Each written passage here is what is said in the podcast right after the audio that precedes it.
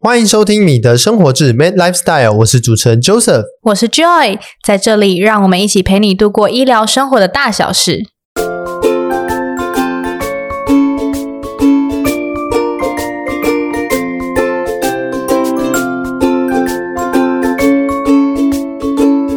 嗨，大家好，我是 Joseph。我是 Joy，那个，我们今天非常开心可以邀请到李教授李批来跟我们分享 COVID-19 的一些新的一些呃疫情上面的发展。如果有在长期有在观看这个呃新闻直播的朋友，可能也会常常在直播上面会看到李教授。那我们今天很高兴可以邀请到他。过去李教授曾经是担任这个台湾儿童感染医学会的理事长，那目前也是疾管署的。呃，预防接种咨询小组的召集人，那同时也是这一次防疫的专家会议中的成员。那我们非常开心可以邀请到李教授来跟我们聊聊天。那想请问一下李教授，这一次台湾目前的防疫表现，尊重以及采纳专家会议的决策，其实是一个蛮关键的一个方向。那想请问一下，专家会议之于这次的防疫，它扮演了什么样的一个角色？那在各项议题的决策上面，是不是会有一些非专业的一些影响力的介入？哎，我想我们的专家会议其实有好多种哈、那个有些专家会议他就负责去制定政策哈、比如说我们要隔离多久啊？那从哪些国家来的人要做哪哪些检疫措施？有一些是实务上的指挥系那个指挥网系统的，因为我们知道说从 SARS 以后，我们就建立全台湾各地建立了分区的那个防疫防疫网。那这些各各各自有指挥官、副指挥官那些，他就是针对实际的情形，比如说有什么案例发生啊，要做什么调查，或者是说有本土病例应该要怎么去做，呃，调查跟沟通等等。那还有其他一些比较零散的专家会议，比如说是疫苗采购的专家会议，或者是疫苗审查的专家会议。所以你看起来专家会议蛮多的啦。我我想一开始我有曾经在电视上讲过哦，就是，哎，你看我们那个美国啊、欧洲陷入火海哦，对，那台湾就是一直都保保持的很好啊。我觉得一个很重要的原因就是，这个防疫政策必须由专业来领导。对，啊，政政客要听专业的话，那这这这件事情台湾做到了，嗯，好、就是说，哎、我们的那个专家会议的那个决定呢，通常是不会受到影响的，不会受到那个政治的影响。我们就是根据我们现有的资讯去做最好的判断，去做最好的一个建议。那所以我，我想这个，呃，尊重政府尊重专家会议的决议是一个最那个最重要的关键之一啊。对当然，其他我们防疫的表现还有其他的因素啊，包括民众的配合，嗯，那包括我们很早就开始做防疫的措施等等这些，那。当然不可否认的，在某些地方可能还是有一些非专业，尤其是从政治的那个影响力介入。我们在新闻媒体上面其实是可以看到啊，很多那个批评对于政策的批评，或甚至对政策的建议，它并不是去基于科学的原则，它是基于反对的原则，或者是基于要制造声量的原则 啊。对我看对，我曾经在有一次在电视上就讲过，那诶奇怪了，我们这个政府不防疫政策再怎么好，再怎么成功，好像有些人他就是从来没有成长过，他从来就是一直不停的批评去批评。嗯， 好、那那其实这个是从 SARS 到现在一直都有的现象。嗯你如果是在野党的话，通常就是对防疫就是希望你防疫做差，这个是非常错误的一个现象，但是一直不停的发生。对，我我可以讲了，二零零九年 H1N1 新型流感的时候，那个疫苗伤害的事情哦，那些是无谓的、无无关的一个报道，但是呢，在野党拼命的，那时候在野党是民进党。对，拼命的批评疫苗的安全。那现在呢？哎，以后台湾如果有疫苗的话，说不定就换到国民党拼命批评疫苗的安全。好、那所所以我想，我们大家就是必须站在科学客观的角度来看这看这件事情。嗯，我们的防疫政政策，我们的防疫的那个作为才能够有成功。感觉上就是这次政府在政治力的介入，相较之下是比较少的，所以说也是这次比较成功的关键。那实际上在专家会议的时候，各个专家相信都多多少会有一些不同的意见跟想法嘛。那有没有什么比较容易出现歧见或大家意见不一样的一些议题或者是观点？我所参加的主要是那个跟政策有关的哈对，制定政策的。那几乎所有的议题都会有不同的意见啊的。那当然，少数议题可能共识会很多，可是有些就是不是很。不是很重要的旗舰啦，比如说， 哎、比如说那个要隔离多久，对对不对？哦，几哈天这样子隔，离几天，我们一开始就是说讨论了半天，就是说根据潜伏期嘛，潜伏期十四天，那那个从那个疫情的国家进来台湾的话，他就隔离个十四天对啊。那可是到了后期，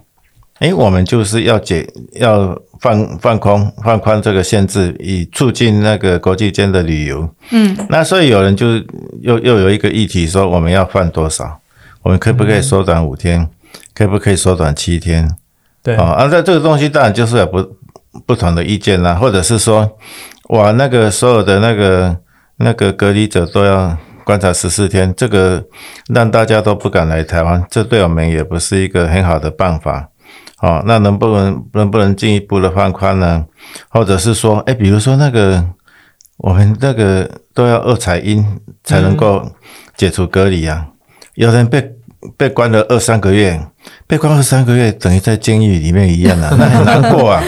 怎么他看不到天看都没有日的，他看不到太阳的，对哦，那这样的话，可是问题是，美国 CDC 已经讲了，那个超过十天以后，这个就没有什么感染力，因为你就是只测到核酸的片段，嗯，你没有办法培养出活的病毒了。那有需要那么久吗？对，所以当时我有一派的人，包括我在内 啦，就是放宽嘛， 放宽就是。要不然十四天了，要不然二十一天，你不要无止境的，一定要二采二采阴嘛。对可是大家是觉得说，那时候我们的有有一派啦，我就觉得说，哎，那时候我们的收治能量还够，还有呃隔离隔离病房还够，嗯我啊资源 we 还够嗯 are affordable 哈、我们能够应付这些人，所以我们就是用最保守的态度去做这件事啊，就会有歧义啦。对哦，哦，那保守的人认为他们是最安全，那我是认为说，哎呀，你给人家关几个月，根本就是虽然是安全的，但是实物上不需要。嗯对没有传染力的，可惜那时候我的意见就没有被采纳， 哎，那这 最个后叫是做怎人么？尾言轻，人尾 言轻。可是后来就改了啦，哦哈，后来就是越来越多的人哈被这样这样关了好几个月哈，呃，痛不欲生这样子啊，大家觉得说疫情趋缓趋缓了，呃嗯，，后来到暑假有时候，有的人提到说啊，这个看起来也是蛮辛苦的，嗯 所以后来我们就放宽了、啊。我对现在改就不不一定要二采阴啊，就是说，哎，它有另外一个条件，就是你如果居家隔离到一段的时间以上，而且它的 CD 值已经比较高，也就是说它的病毒量已经很低了，很低嗯低于某一个水准。之下的话，它就可以解除隔离。哦，这个是政策会随着不同的时间会不同的推移。那我们当然也会有不同的意见，可是那个意见不同呢，呃，主要是一个。可能他不同的意见都可行啊，只是说对哪一个是最理想的。你把人家关三个月，其实也不会怎么样啊。受影响的人是那个被关的人啊，其他人没有关，没有没有受影响啊。对，哎，那蛮好奇，就是当初是怎么样达到一个共识，或者至少当下的决策呢？投票好是像投票吗？还是好像是看比谁比较大声吧。其实也不是这样的，就是发言的人比较多是怎么样？我们通常我的印象里面，我们没有投票过了，就是不是用投共视识觉票？用共识共视觉。嗯，哎，就是说最后最后大家讲一讲的话，看比较多的人是赞成哪一方面。那召集人可能就会说啊，那啊就是。大家的意见好像比较偏这个、啊，大家还没有其他意见啊，没有 没有没有人坚决反对的话，他就会这样过去啊。哦那所以都都是共视觉。一直持续到目前为止，其实台湾的防疫都是走一个很严谨的路线，就是我们要把每个个案以及他所接触的这些有可能传染的个案都要抓出来隔离，然后筛检，要呃做是做一个以清零为目标的一个这个政策。那从去年的疫情一直持续到现在，这样子的防疫政策，呃，会预期说会持续到什么时候？会一直下去吗？还是说因为疫苗开始施打之后，这样子的呃防疫的一个观念会开始转变？对于未来，我其实没有办法预测了。哈越来越会变成怎么样子，其实很难讲哈、嗯那一个一点就是说，新冠病毒是不会离开地球的。嗯，OK，好、这是很明显，它不像 SARS 一样哈、它的 SARS，SARS 因为它那个病情大部分都很严重，几乎百分之百发烧，很容易掌握病人，所以我们可以用防疫的手段把它消灭。嗯，新冠是轻症很多，轻轻症的病人至少占了八十 percent 以上，哦，感染者八十 percent 以上，你没有办法掌握所有的病人的话，病人会不停的在那个全世界流窜，所以我们可以预期新冠病毒以后会感冒化。 OK，有人说新冠病毒会流感化，我不同意了哈。所谓的流感化，就是说这个新冠病毒它会不停的变异，使得你每年都每隔的两三年就会得到一次感染，所以你每年都要打不同的疫苗来预防它。我觉得这个不是冠状病毒的特点，毕竟我们已经知道有引起人类感冒的四种人类冠状病毒，嗯嗯他们会突变，他们也是 RNA 病毒，也会突变，但是不不像流感一样，它突变了以后还会活得下来，然后还会穿透你的免疫系统，然后让你再次感染。不会啊，我们四种冠状病毒感染了以后就终身免疫啊，所以这是新冠病毒，你得到感染或者是打了疫苗以后，以后可能也也不会，诶、再度感染了啦，它就是感冒化。那感冒化的话，意思就是说，第一次感染的人就会得到重症，第二次、第三次就不会了。那么现在未来世界的疫情到什么时候会控制？到现在我们也还没有办法百分之百确定，嗯，因为有很多因素在里面的。一个就是说，哎，很很少国家能够像台湾一样，能够做到说全民都遵守戴口罩啊这些那个防疫政策。对嗯很多人叫他戴口罩，他不戴哈、所以欧美虽然打了疫苗，但是他们如果很多人还是不戴口罩的话，说不定他们的疫情还会持续比较久的时间。第二个就是疫苗的保护效果，有的有疫苗虽然有的很高是百分之九十几，但是也有的疫苗它平均的保护效力就是百分之六七十。对，所以不见得说你打了疫苗就不会得到感染。那这样的话，疫情就没有办法在更短的时间之内控制。嗯、第三个是疫苗的接种率，对，有了疫苗是你不见得会打呢。我们这个台湾在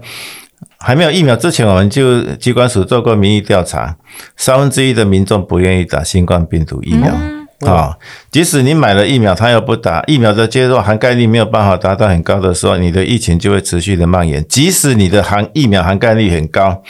但是新冠病毒会感冒的话，它就会感冒病毒一样到处流窜。对，所以虽然虽然那个疫苗接种率说超过百分之六七十以后就有群体免疫啊，就没有大规模疫情，但是小规模的群聚感染会不断的发生，是，嗯，那还是会有重症，还是会造成恐慌。对哦，，所以未来我觉得是很难去估计的。那至至少我希望说，这个疫苗的接种率要提得越高越好。嗯，百分之六七十是不够的。哦，好啊，不过百分之九十以上才是比较好的一个呃疫苗的接种的成效。可是要达到百分之九十以上的接种率是非常困难，几乎不可能的任务啊。所以对于未来来讲，我可能我讲可能还有好几年的时间，我们会对持续需要做一些特别的防疫，包括说在呃出国要要戴口罩等等等这些啊。至于出国。什么时候可以自由的出国，这就很难讲了哈。就看未来那个各个国家的政策，还有世卫世界卫生组织它有什么建议哈？会不会说你只要打了疫苗之后，你就可以自由走动了啊？嗯，还是说你还是，诶、打了疫苗以后，你也是必须要必须要到疫情比较少的国家去自由走动等等这些规定哈、未来是很难预测的。嘿，嗯我我们有哪一支疫苗是不是不是那种就是规定好出生之后多久要打，但是就是让大家自由施打，但是接种率有有比到较八高九十的 percent 的吗？有有哪一种疾病的疫苗有到这样的程度？没有， 我们其实，呃，工会接种的疫苗在差不多可能两岁以前的儿童的工会接种疫苗，大概都达可以达到百分之九十以因为上那，是规定要打规定要啊打，因规定要打的工会疫苗。对，那自费疫苗当然不行啦、啊但是超过两岁的工会疫苗接种率就没有到九十 percent 了。哦，啊，包括那个，尤其是成人的流感疫苗，对，嗯流感每每人都要打，那结果那个老人家接种率大概是百分之四五十啊，哦，医护人员是百分之七十啊，医护人就是规有点像医院规定你要半规定打这样，对啊，强制规定，但是很多人就不打，然后说我鸡蛋过敏，啊，事实上我看他吃蛋糕也没有怎么过敏啊，大家都说鸡蛋过敏不把它清弄清清菜菜，讲一些理由说不要打，好，那所以这个疫苗还是接种率哈、是不会很高的啦，哦嗯像二零零九年新型流感 H1N1 流感疫苗，大家记得吗？那件事也是规定，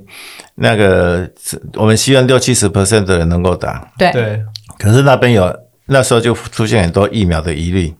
很多打了 H1N1 新型流感疫苗以后出现的不良事件都被当成是疫苗引起来的，包括脑中风啊、心肌梗塞啊、什么流产啊。好，那个根本就没有因果关系的。事后的对照研究分析都发现没有因果关系，可是那时候被新闻媒体不停的报道，不停的报道，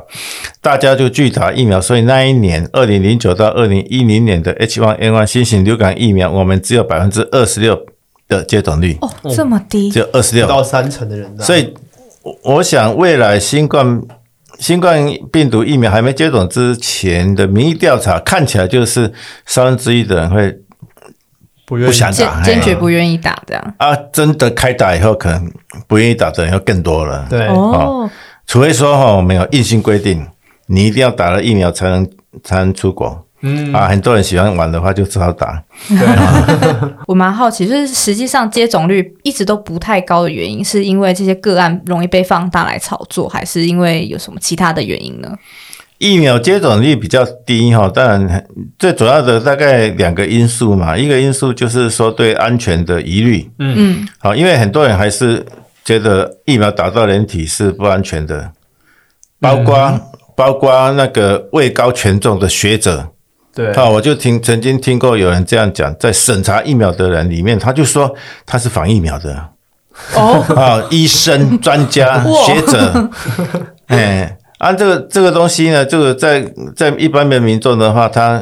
哎疫苗疑虑更深的，尤其是新闻媒体报道，比如说去年啊，去年我们不是有一个韩国流感疫苗说后来有一个一一一位老人家就死掉吗？啊嗯然、后后来又通陆陆续续通报说什么四五十个对对对人在打流感疫苗以后死掉，啊，事实上你要了解啊，你不打流感疫苗，每年也都很多老人家会死掉啊。 对，啊，问问题是打疫苗以后，什么两个礼拜、三个礼拜之内死亡，你就把它说归罪是流感疫苗引起来的，这个是反科学的啊。嗯，科学一定要做对照研究，有打疫苗跟没打疫苗的人，他的死亡率、他的各种疾病的发生率有明显的不同，你才能够说它有因果关系啊。你不能够说打了疫苗以后两天死掉就一定是疫苗引起来的。可是，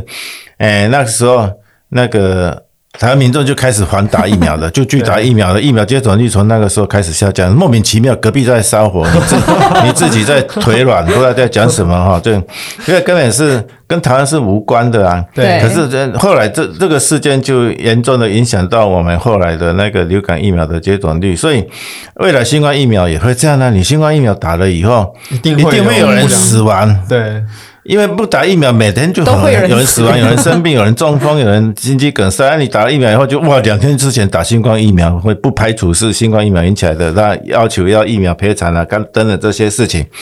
这种非科学的那个事件以后还是会发生。对，对，那当然，这个是会严重的影响到那个疫苗的接种率的。嗯，那还有些人他是不打疫苗，主要就是他忽视疫苗的重要性啊。哦，因为大家好像大家都很忙了、啊事实上也没有很忙了、忙着玩 忙着玩手游啊，忙着去看电视啊，可是不会想到说找一个时间去打那疫个苗打疫苗啊，尤其是上班族，他可成人那些人，他可能就要请假去打个疫苗，他觉得麻烦，而且在打疫苗可能还要去挂号啊，还要再等待啊对对等等对这些啊，可能就是轻忽了这个疾病的威胁性或者它的有效性的话，会使得疫苗的那个接种率就下降。嗯，好、像是那个我们那个流感疫苗接种率比较低的，就二到五岁这种学龄前儿童，因为他们没有在学校，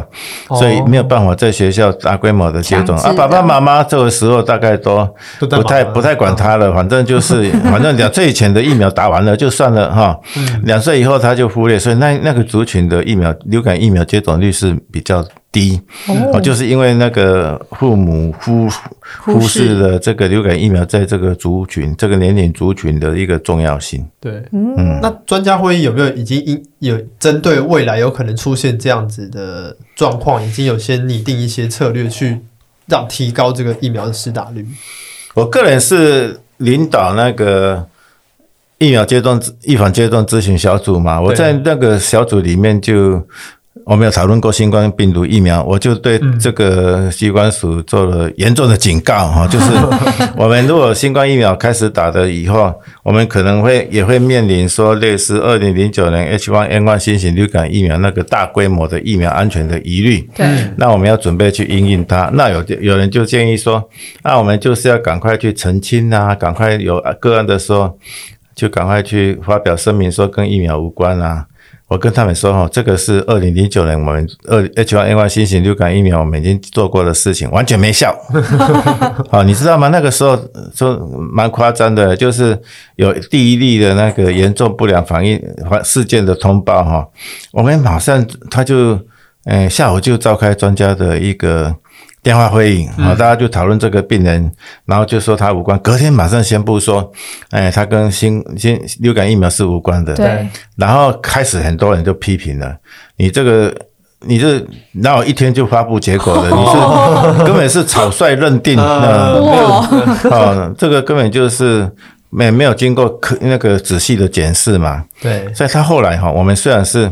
要再有严重的不良事件，我们也是很快的，就是都几乎都是当天就审查了。嗯， 啊，他故意隔了一个礼拜才宣布结果，好、因为人家嫌你太真的快太了草率， 那、你一个礼拜他也骂了，你拖了一个礼拜才发布，一定是在掩盖什么事情哈。他反正有快有慢，他都可以骂了。对， 就想反对，怎么样都会反你对。必须要，你必须承认说跟疫苗有关，他才不会骂，就是这个样子。有的人就抱持这种非理性的态度，嗯，来看这件事情呢、啊所以以后这个新冠病毒大规模接种也会一碰碰到这样的事情啊。你去用什么快速审查那些都没有用啦、啊。我觉得很困难的一点就是大家。对于这个疫苗不得一个不良反应，没有办法用很科学的态度去看它，就是我刚刚一直看就强调的，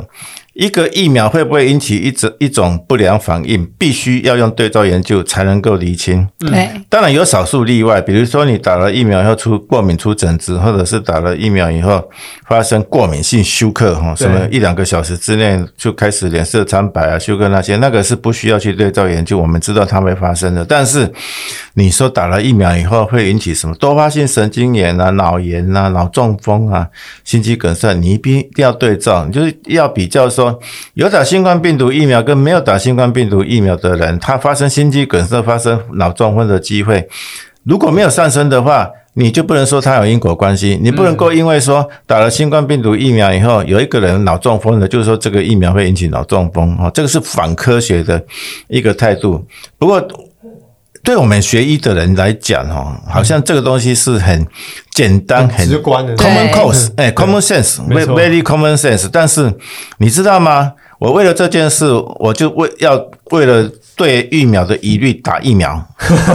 预防以后的疫苗疑虑哈。哇，我已经，我我本身也是台湾疫苗接推动协会的荣誉理事长是啊，我就弄了两个类似记者教呃训练营这样子，嗯哎，哇，借着借着有一些议题哈、就跟他们讲说，这个疫苗不良反应要怎么判断有没有因果关系，一定要对照研究。哇，那我还弄一些反例，你没有对照研究的时候，导致错误的推论哈、就错怪了疫苗。嘿有一些疫苗就开始有这种观念呢，对， 好、就是，哎、好像说有一有有一阵子有一个疫苗打了以后出了什么事情，那有记者在访问我的时候，他就说，他看到这件事情，他就想到说，哎、你你在你以前曾经讲过哈，哎、你那个没有对照研究是没有办法确定因果关系嗯的对至少这个观念有啊，至有少教育到， 哎、他们你不跟他讲，他们其实没有对照研究的观念哦。啊、一般民众是没有这个观念的，所以这个东西是蛮困难的。那到时候发生的时候怎么办？新闻记者，哎、虽然他们大概可会比较科学的态度看这件事，但是他们的主编不会。对，啊， 还通是要常他操只要作，就他们都只要有打了疫苗出什么事，他就说疫苗又又闹事情了啊，然后问嗯又出号，包啊他后面弄一个问号，然后通常就是反面的那个说质疑疫苗安全的那个声音会很大，对，然后专家说没有关系，就后放在最后面小小的一 段。民众所接受的讯息就是疫苗不安全，对这个会引引起疫苗接种率下降，然后会间接杀人。嗯，我觉得疫苗一律会杀人，这个是我们必须认清的事情。你会让一个一些人没有接种疫苗杀，而是呃而得到重症后死亡，这个其实是你自己的责任。讲这些不当的质疑的人的一个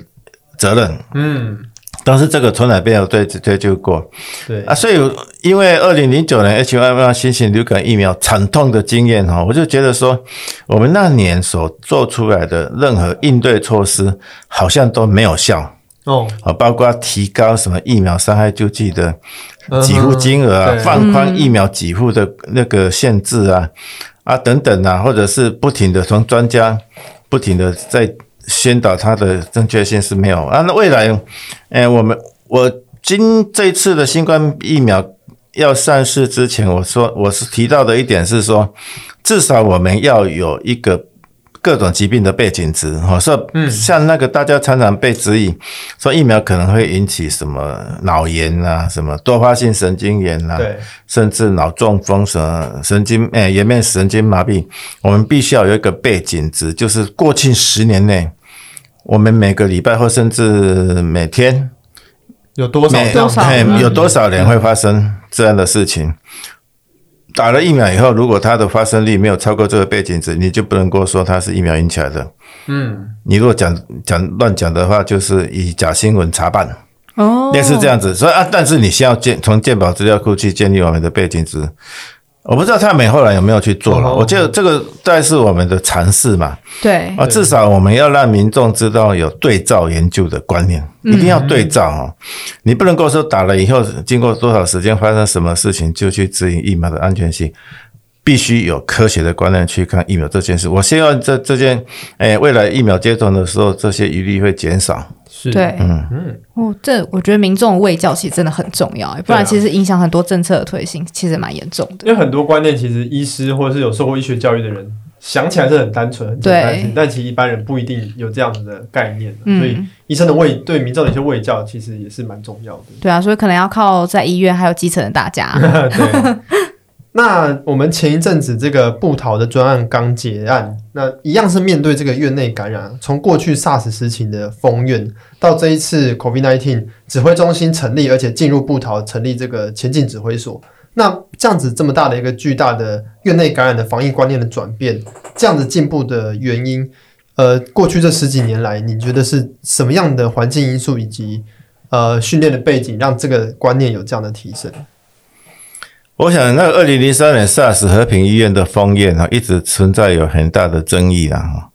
那从现在的角度看起来，那时候的这个决策是不太正确的，我们必须这样说。可是，在那时候的时空背景，像那个时候我也是一个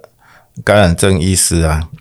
感染科的儿科医师。然后我那时候想了一下，和平需要封院吗？我其实是不置可否。因哦，嗯为依照我那时候的经验，我不知道说封院是对还是不对。嗯，好、那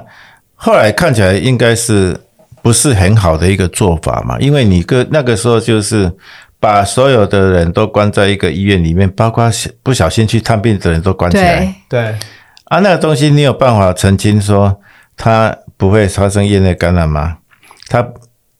表面上哈、哦，它看起来就是很严格的封院，让这个病毒。不可能会释释放到社区，对台湾其他民众来讲是安全的。嗯，啊，对他们当然不公平，但是有点牺牲他们的意思。对，可是那个时候你有做到配套吗？嗯，你的配套你要封他，你为什么不去封大陆？因为我们那时候 SARS 的病人不断的增加，全部都是从大陆来的啊、都是哦吼尤其是台山啊，不断的带病毒过来。我们并没有封锁交通，对，我们没有对那个境外的旅客做严格的隔离，这个是你没有境外的病毒没有让它呃隔离，让它不不能够进来，啊，你去封自己的医院，嗯嗯，这有效吗？病毒还是不断的进来。你看和平院内感染以后，其他医院陆陆续续对沦陷嘛，对不嗯对？仁济医院呢，啊什么医院都是开始有院内感染了，包括我们台大医台院，大 第一次急诊 那时候嗯个，也快要疯掉了啊，那个已经整个垮掉了，到处都病毒了。 那个时候其实有一个很关键的点，那时候的人以为说 SARS 只会飞沫传染，不会接触传染，那个是那个时代的一个错误。对那个时候我记得我在电视上曾经讲过，感冒是可以切过对切度传染，你不需要面对面的病人，你即使戴口罩，你用那个污染了病毒的手去摸自己的眼鼻孔，你还是会得到感染。但是那个时候没有一个人认同我，哦，没有一个人认同我。那个时候，甚至和平医院，你看很多很多院内感染的发生，并不是面对病人啊，就是记得吗？有一个清洁工，嗯，对，他可能就是接触病人的东西得到感接接触传染，他没有去面对病人啊。嗯，因为这个样子，所以那个时候这那个和平医院里面的院内管制，其实我后看起来是不做的不是很好了。嗯，那按照目，而且那个时候其实蛮困难的一点是，那时候的那个 SARS 的诊断就是临床诊断，哦，它没有什么刺激耶，它没有办法测看你也那时候也没有什么 PCR，耶哦，是那个时候没这个技术，还是没有这个技术，哦没有在鲁定在做。 OK 那个那时候 PCR 大概就是一些研究单位在做没有市，场没有、哦没有作为那个我们检验单位嗯常规在做的一个东西。 OK？啊，所以那个时候其实是蛮困难，你没有办法确实掌握病患了。对嗯，有人跟我说哈，就是那个时候，我他们就是说用临床症状啊，包括胸部 X 光，然后去诊诊一些专家小组在那边开会啊，诊来决定说哪一个人这个是这个不是是这是嘿。哦，后来那个专家小组哈、决定说这个是 SARS 的，有一半不是，事后事后才有 PCR，、我们用 PCR 去检验，对，发现它其实不是。那有一半认为不是 SARS 的病人其实是，嗯哇就是他那个等哦就是于半半误判哎率那个就是最死甩子。 对对所以那时候临床诊断有点像儿戏啊了，那个哦东西根本就没有一个客观的标准，所以那时候其实要用在这种环境之下要做很好的那个隔离检疫是非常困难的事情。嗯那么以现在的情形来看，你就不需要不应该封院啦。对，所以桃园医院布桃一开始有院内感染，开始就有专家说要封院，我觉得莫名其妙。你还活在二零零三年的时代，你现在有 PCR，有很好的隔离检疫措施，而且我们已经有境外那个。边境检的疫管的控那么那么那么好的经验呢、你碰到有院内感染，就好像碰到有家庭群聚感染，你绝不是说把这个家庭隔离在他的家里面嘛？嗯，对，你要隔离在隔离病房，哪有隔离在医院里面的，对不对？那隔离在医院没有和平最大的问题就是你把它隔离在医院里面，让那些无辜的人、没有受到感染的人，后来受到感染，对，嗯对，被你关在里面受到感染。那如果你是其中一员的话，你会如作何何感呃感想？想？嗯对，你应该就是把那些有确诊的病人全部移移到其他医院的隔离病房，你不能够继继续留在布桃啊。嗯，啊，当然，因为布桃的医护能力也大概会不够了，不对够应付这些每个隔离病房要发多少医护人力啊？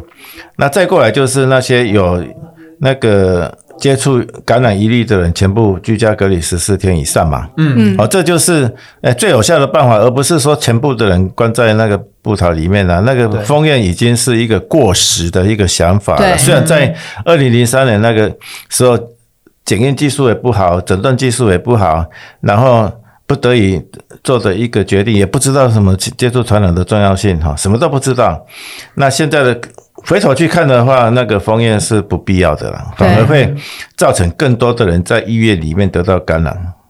所以包括检验技术的进步，以及对啊，检验技术一进都步这有些东西都有差，就让我们能够早期诊断病人、侦测病人嗯呢、啊，这样那然后隔离，哎，这个这个也比封院有效、啊。对封院其实是造成很多无无辜的人得到感染而已。对，而且也也听起来是有汲取之前可能相对境外管控没有那么严格的一些经验，所以说导致这次可能相关政策都也是比较快的有先对做出来了这样。对，可能还是跟过去的经验汲取上面是有有关系的啦。那在这个布桃专案里面，其实我们有发现，过去有些报道说，其实健保卡助记布桃有进出过布桃，或是相关可能在隔离的病人这件事情，其实呃，在整个行动中还蛮关键的，因为可以让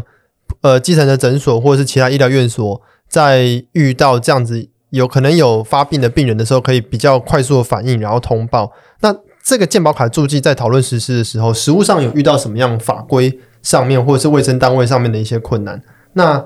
呃，这样子的健保卡注记的政策在清零行动中是真的有它很重要的角色在吗？我记得健保卡注记是一个附加辅助的一个做法，它并不是一个最重要的一个做法。哦嗯，那健保卡注记这件事情没有经过我们这个专家会议的讨论，所以我自己没有参过参与过那个讨论。那个很可能就是指挥中心自己的一个决定，哦，好、没有经过专家会议讨论，因为这个是 straightforward 的，你要不要做？好、对这不需要大家讨论。那健保卡数据当然就是会会有侵犯隐私的问题，对对大家会讨论到。但是我想在疫情控制疫情，我们常常说防疫系统作战哦，这些东西大家听了好像都把它当成口号，但是其实我觉得它应该是要当成一种实际上的的一个政策去执行，而不是只一个口号啊。什么叫做作战呢、作战的时候就是什么什么个人自由、个人权益都随随时随地长官说了就没有。我叫你往前冲就往前冲，你不往前冲我就毙了你。这个是人情，哎，这是正常的、合理的。嗯哼，好，你你你你就是没有没有说理的空间了、作战的时候，你没有说我要个人的自由，你你就很多作战的时候，本来就是你必须牺牲个人的自由来保护那个群体的自由。嗯哼，好、这个是一个。战争是没有人权的，你不要跟我讲战争的时候，你还要讲人权哦。我要，我有，我有不作战的权利，没有抓起来就毙了。你你不拿枪上战场，就是抓起来毙了。那这个我们对于防疫的时候，因因为要顾及全体的一个权利，就是免于病毒感染的一个的那个威胁。那你对于一个个人权益的侵犯，这是不可避免的。对，其实你可以讲起来，我们的防疫措施几乎都是侵犯人权啦、几乎啊。你把他抓起来，你把他抓起来也没有没有写同意书就给他，他也没有生病，你就给他鼻子挖，而且挖好几次、欸。布桃那些人，我听说有人，我听他们的那个前进指挥官的人说，他被挖了七次。哦，哎、他是他自己 是指指挥人员啊，对，他去里面也是， 我不知道他为什么会被挖那 么多次，可能是不是有有接触过嗯相关接的触人过员那个确诊的病人怎么样子，然后他自己为了保险起见哦，就哇哇哇，确定自己没有得感，或者这早上打了一个喷嚏，然后大家都很有紧有点张毛毛的，去那就去挖一挖一下下看看。 这东西本来就是会侵犯人权啦、啊，如果但是必要的，他是对防疫有措有有有注意的话，就当然就是可以做这些事情啊。嗯对啊，不过其实台湾医界警觉性也蛮高的啦。 现在其实哈、也不是你健保码没注记，也都是会被被那个特别的对待遇、 No，特别的看 待哈、嗯，像我有一个，嗯、有一个有一个有一个朋认识的人，认识的朋友，他是说他他他最近两两个礼拜不能上班，嗯，为什么？因为他说他的他的姑姑曾经去去布桃看探视过一个病人哦哇， 啊，这个姑姑也太远了，这个叫做远远房亲戚的，你知道啊吗对？那个亲戚亲那个相相关系是非常低的，但是，诶，他是外商公司啊，他就说你不要来上班两个礼拜，哦对，这个非常间接的接触啊，甚至现在我们只要看到桃园来的肺炎病人都会提，嗯、耳提朵都高会警竖起来觉， 耳朵会竖起来，汗毛会竖立，立正站好哈，就是会提高警觉。看到台湾来的，哎有社区感染，我们不免都会把它做一下新冠病毒的检验。哦，所以那个布桃的助剂可能就是对基层诊所的话，他进来的时候可能比较有帮助啊，因为他一进来他就会健保卡会警示啊，要不然的话你你可能你问了半天才发现说他跟布桃有关哈、那时候可能就是，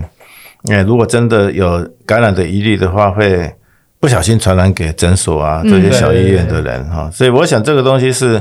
哎，无可厚非啦。嗯啊，当然，虽然他是会有人说啊，你做了防疫的时候做了这些，哎，侵犯隐私的做法，但是那是不得已的，因为防疫系统作战。针对疫苗这个议题啊、我们台湾目前前前一阵子已经取得了就是 Pfizer 的一些呃一一定比例的一些疫苗，那还有过去之前 A 之前 Z 购买到的那个 A Z 的疫苗。那当疫苗进来之后，不同的厂牌以及不同的施打的顺序，国家这边是做怎么样的做一个规划呢？为什么我们现在取得的疫苗哈，最比较那个确定的就是 A G 疫苗哈对， ，AstraZeneca 英国、英国英国的疫苗。对，那其他疫苗还不是非常的确定啊，因为这个哦指挥中心都保密，我也我自己也不是很了解哈，他们都是个人，哎、私下在作业的，哦可以说我们那个指挥中心跟所有。在台面上已经发表论文的所有的疫苗厂都有私下接触，啊哦希望能够采购对，嗯都各种不同的来源的疫苗，那提高我们的疫苗的供应的一个可靠的程度。那辉瑞疫苗到底有没有谈得成，不太知道，我这个人不太知道。嗯那另外一个比较重要的 RNA 疫苗跟辉瑞类似的，就是莫德纳莫德嗯啊，莫德纳的疫苗，莫德纳疫苗其实也有可能，嗯诶、也会输入台湾。那不管是哪一个疫苗了哈，那个先先进来的话，我们世界各国的建议都是一致的，就医护人员、防疫人员优先。对，嗯因为它是第一线，而且是蛮重要的。医务人员垮下去哈，那生病垮下去就其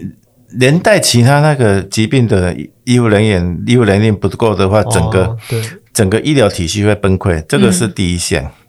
然后再过来就会有点分歧了。嗯，你在国外哈，你那新冠疫苗的优先接种对象，再过来可能就是那些重症或者是有潜在疾病的人。嗯哼，好、啊，或或者是其他政府重要的人，因为他们就是陷入火海。哦，欧美国家啊，很多国家陷入火海，在社区感染到处都有社区感染，对，那所以他们就是社区里面的那些重症啊，或者是有危险因素的人，就变成会高重症率、高死亡率，他们必须被优先保护。嗯，台湾不一样了，啊台湾防疫做得太好了，我们根本没有什么社区感染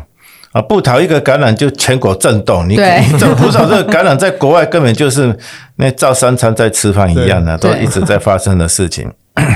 好，那所以我们没有社区感染，所以我们不需要优先保护这些重症危险的族群，包括老人家或者是有潜潜在疾病的人，我们。再过来，必须要优先保护的就是有可能比较有可能会接触到病人的人，嗯哼，哎哦，那什么的什么人有可能呢？像机场工作人员，哦或者防疫计程车的司机，对，哦，或者是防疫旅馆的旅馆人，的，嗯，哦，这些正常的人，他虽然不是有重症的因素，但是对他是优先接种的族群，因为我们要阻止疫苗从境外扩散进入台湾。嗯，啊，然后再过来就是像那些。有些长照机构哦，长照机构它所那些，它现在虽然是健康人在照顾那些不健康的人，但是那些 健康人万一生病的话，他传给这些被照顾的人的话，那可能会引起重症死亡率就会很高。对，哦，所以那个也是列在优先比较优先的顺序。嗯，哦，当然有很多其他的考虑，像跟跟国家安全有关的人，像军人，嗯，他也是比较优先的顺序。那再过来这些族群，这些看起来没有什么重症啊，啊可是是比较对国家安全比较重要啊，或者是说对我们的那个呃疫疫病毒的进入台湾比较有 呃接触的可能性的那些人，又打完以后，他再过来才是老人家，有然后有什么重大伤病啊，有潜在疾病的人。嗯，哦，这些人就是放在比较后面的一个接种顺序了。对，对。那当这些疫苗开始在全球，包括台湾或包括其他烧得很炽烈的这些国家，开始全球施打之后，好像在某些国家有针对变种病毒的这个疫苗的保护力，其实也是有一些疑虑了。那呃，刚刚其实也有提到说，就是李教授，你觉得说这个这个病毒到最终会感冒化嘛？那你觉得说，假设呃疫苗开始接种了，不管它的接种覆盖率怎么样？那可能过了一段时间，这个疾病已经开始呃很频繁的进入社区，在这个世界上跟大家共存。那你觉得这个疫情最后它的趋向会变成什么样的一个形态？那呃，人类社会跟这个疫情到最后会会是呈呈现一个什么样的的互关动系关系？对，我刚刚有讲过，我们以后这个人人类跟病毒的互动，就是它变成感冒对，啊、那其实从那个新冠病毒一被发现之后，一直到现在，你去找哈，你去找报告，大概找几百个、几千个报告说病毒变种。嗯，啊，病毒突变那个本来就是这种新冠病毒是 RNA 病毒，它本来就是不断的突变啦、对，啊，我们世界上有很多其他的 RNA 病毒也是不断的突变啦、包括其他四那四种会引起普通感冒的冠状病毒，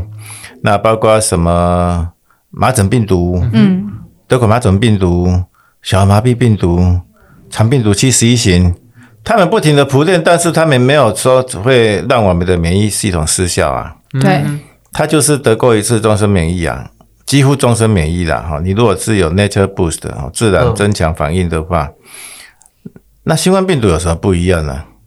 所以从去去年一开始一直到现在，我每次对于这种突变的病毒，我都是嗤之以鼻。我就觉得说，那个报道都蛮夸大的，哦，就有些报道说那个新冠疫苗因为变异，所以你得到第一次以后可能会第二得第二次，啊，你打的疫苗可能会会没有效，可能每年都要再打一次，嗯，啊，病毒变异后可能就传染力增加。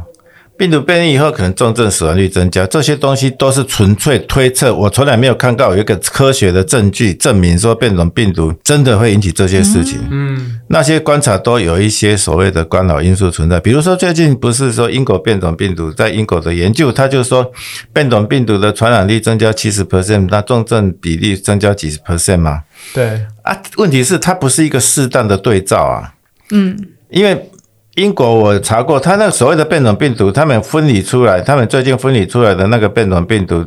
占了所有分离病毒的九十 percent，你可以说几乎所有的那都个是英国目前在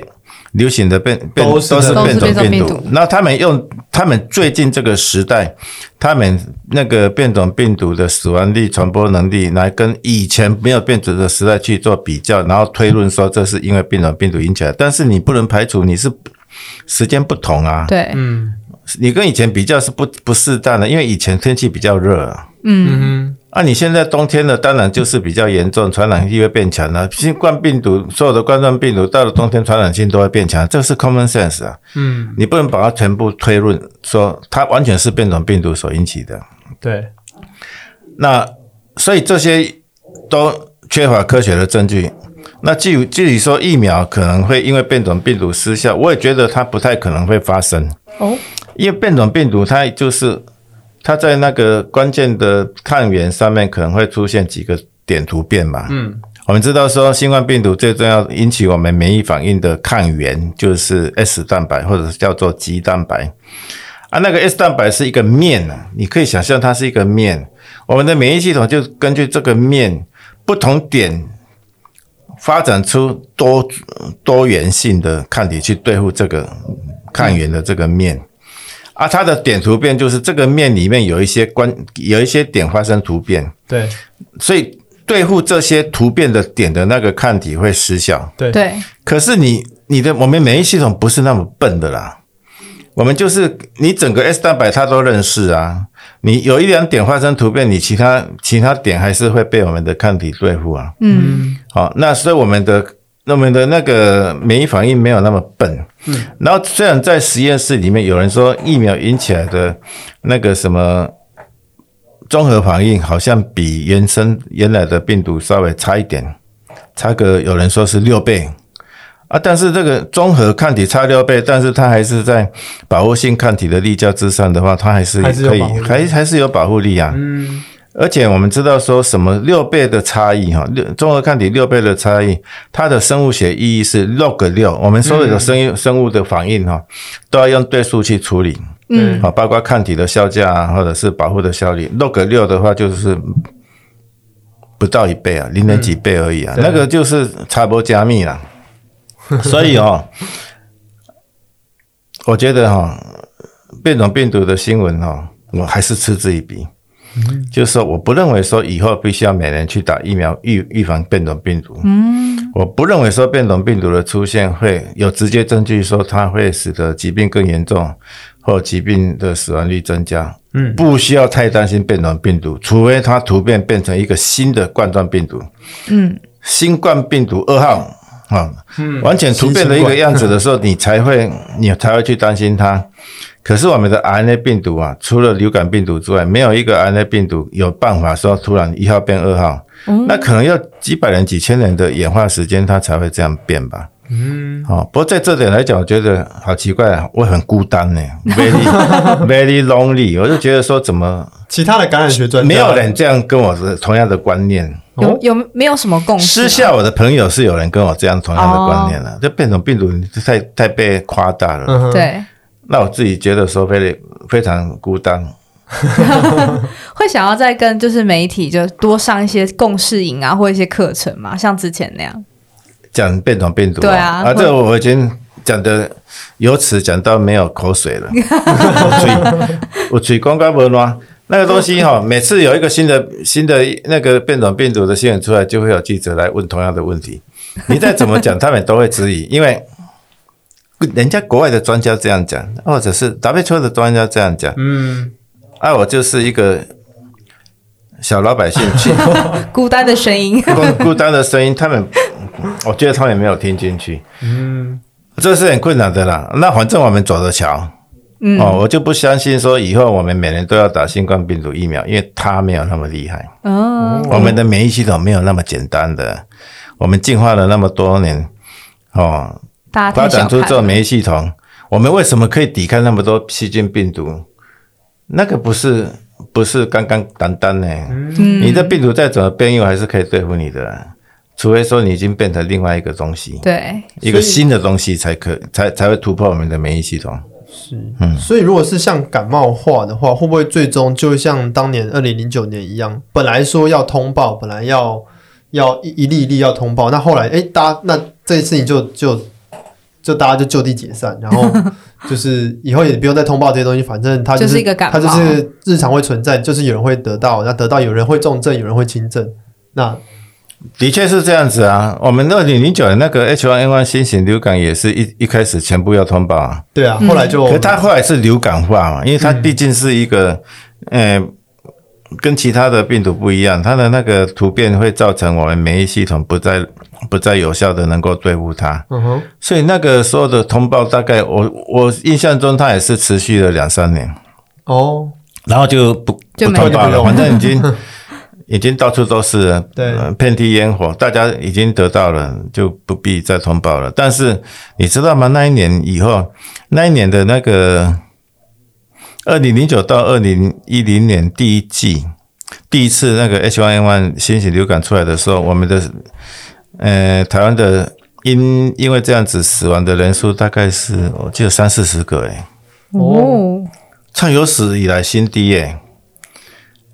很奇就怪是哈、大家都一个新的病毒出来，对对，新新低，因为大家都积极治疗对，对 积极戴口罩，对，反而是死亡率非常低。可是第第二年就开始失去警觉了，第二年就第二年还第三年就大爆发，嗯哦，就几百个，我记得至少快两百个死就亡。重症流感的死亡率，哎，啊，那些百分之九十五都是没打疫苗的，嗯哦，就是说哈、你不要松懈了，那不要不要以为说这个病毒会离开地球啊！嗯哼，一年、第一年、第二年你都拒打疫苗，我、说疫苗不安全。啊，你第一次你今今生今世第一次碰到这 H1N1，它就是重症，对，嗯，就会很多人死掉。所以我说哈、那些质疑疫苗安全的人，其实他是杀人，嗯。他害人家死掉，害人家质疑疫苗安全性，害人家没有打疫苗，害人家死掉。可是这件事是会发生在几年之后，两年、三年、四年、五年哦。那个 H1N1 其实到了大概六七年以后，它才开始重症没有那么多，哦，因为大家得过的都得了，没得的就就它好打疫几苗波了流行，好几波。嗯那每年冬天都会流行，对，反正你那个没有免疫力、没有打疫苗的人，你就就会会得到每次重就会症。中这样哎，那所以新冠病毒也是这样子啊。你说你如果说拒绝打疫苗的话，你未来六七年第一次碰到它，你还是有可能重症。对，嗯，那最后我们就是知道说，现在台湾的防疫政策或者整个防疫的成效，其实大家都是觉得很棒啦，也蛮做得很好。那您觉得说其中做得最好的地方是什么？那又有什么一些小地方是需要再持续加强的呢？我想台湾的防疫做得很成功，大概是有几个关键的因素嘛。第一个就是我刚刚讲的。政治不介入专业，嗯，我们所有的卫生指导中，卫卫生指导政策一定是以专业为主，所以我们的政府是蛮听话的 啊。基本上我们的那个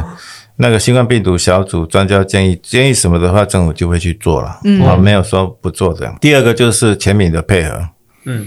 你看那个欧美陷入陷入火海哈，最重要的就是没戴口罩，我认为最重要的关键因素。嗯，因为他们的传统观念就是认为说戴口罩没有用，只有生病的人才戴口罩，这是他们传统医学教育的错误。嗯，一直到今年才他们才承认错误，要不然在新冠病毒一开始的时候，美国 CDC 啊，还有 WHO 还只叫人家健康人不要戴口罩，他们没有这种观念。可是我们有这种观念，为什么呢？因为我们在这边，哦哦，那、我们就是卫教也很重要啊。你对像这个广播媒体啊、电视节目一直不停的宣传，民众知道怎么做，哦，就是我常讲的 slogan：遮口。洗手不摸眼鼻口，三大重要的政策，你每天都去做。即使我们有曾经泄露到社区感染，我们有曾曾经有十个没有明显传染源的社区感染，嗯，但是它都没有传开来。对为什么？一定是民众那个警觉性警觉性高高啊，都做得很好，所以它传不出去嘛。嗯，好、就是尊重专业，然后适当的民众卫教，让民众全体能够配合。对，有人说我们的防疫做得好是台湾运气好，这个是那个那个叫做什么 bullshit 啊，这个就是看不得你好啊，是就是就是他根本不知不太知道说我们做了什么正确的事情。那第三个当然就是我们非常非常早就开始检疫，嗯嗯，啊，我们就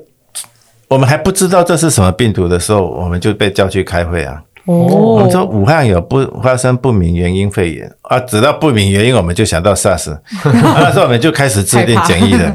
我们非常早的检疫，所以让这个病毒没有进来，哦，没有燎原，嗯，我们没有社区感染，所以就很容易可就源头抓住因，为火源根头本没嘿进来嗯哎，源头都没有进来啊，要不然像日本、韩国很多亚洲国家、欧洲、美洲，那个时候都没有限制理由啊，那病毒就已经深入你的社区，你要再再想去扑扑灭这些火苗是不可能的事情啊，嗯所以他们一直到现在都怎么检疫、怎么检疫都没有，怎么封城都没有办法把病毒完全封掉嘛，因为他们的起步的动作。太晚比较了晚，所以我想大概都有三个重要的因素哦，使得我们台湾的防疫政策这次看起来是蛮成功的。对，那可以再加强的部分，有没有什么觉得可以再加强的地方？在加强的地方哦，我曾经听到有一些指挥中心有防疫医师抱怨了啊、哦，那指挥中心的防疫医师就是，我觉得他是这次我们防疫成功最主要的力量。是啊、那有很多医师就是没有去做临床的医疗，然后去做防疫的工作。那工作其实是要有一个理想性，对啊要有热忱才能够做得下去。因为我就觉得那种工作很无聊，而且也没有什么地位的样子哈。很多你可以看很多没有学问的人在你的上头指挥你做事，啊，这是防疫公司的处境。那那个。我私下听他们也是有一些抱怨的、他们也是抱怨说有些指挥中心的长官不太听他们的意见呢、还是有一些不合理的什么做法，怎么样的哈、嗯我想这个就是尊重专业，也必须要在指挥中心里面尊重啊。嗯，好，就是不要过度的去用政治去干预我们防疫的这一个事情。我还我是有听过有一些，呃，还是有一些政治化的一个嗯，的一个细作节嗯作为对，在我们的防疫工作里面有一些比较政治化不应该做，但是他又做的事情。对，那希望这个政治不要离开这个卫卫生指挥系统，这个是会使得我们的防疫政策做得更成功。嗯，所以说除了就是大的可能听取专家会议的意见之外，其实可能如果在行政系统内部也可以让专业更贯彻的话，相信会是更好的一个状况。对啊，我相信我我觉得前一阵子有一些事情好像是有点政治干预，比如说我们的时钟部长一开始说跨年各县市。嗯，自己处理啊，后来又说都，后来大家都说不要办。其实那时候我就说跨年可以跨，为什么不能跨？ 因为那时候我们台湾没有社没区有感社染，区你感在染怕什么？哦，你们说秋冬，秋冬会流行，可是我们没有来源呐、啊你总是要有一个病毒的来源，你才会流行呐、嗯，零零病毒，那秋冬流行零乘以一百 percent 还还是是零 啊？哦，还有那个什么尾牙，大家都不吃。要是我是指挥官的话，我就说尾牙照吃，不吃不给尾牙的话，抓起来法办 哈、哎那个尾牙根本就没问题呀、对你不尾牙，大家还不是在聚餐，餐厅还不是都是营业爆满好好的， 那满的要死，你都 没有去管，你去管人家尾牙干什么啊？莫名其妙，包括各医院啦、大家也怕死啊。嗯都没有忘年会了。哎，万年会都 取消，这你个是都开心也是难 过哎，没有，嗯 这叫反制，反制的做法啊，根你事后看就根本没必要啊。嗯你跨年有造成什么感染吗？根本完全没有嘛。嗯，对哎，所以要尊重专业，对，嗯专业就是感染科医师的意见很重要。是，嗯这是整个主题的核心对啊。对对。那我们今天非常谢谢感染科非常资深的李批来跟我们分享他在疫情上面做的一些观察，还有他的见解。非常谢谢李批，谢谢。喂，谢谢，拜拜，拜拜。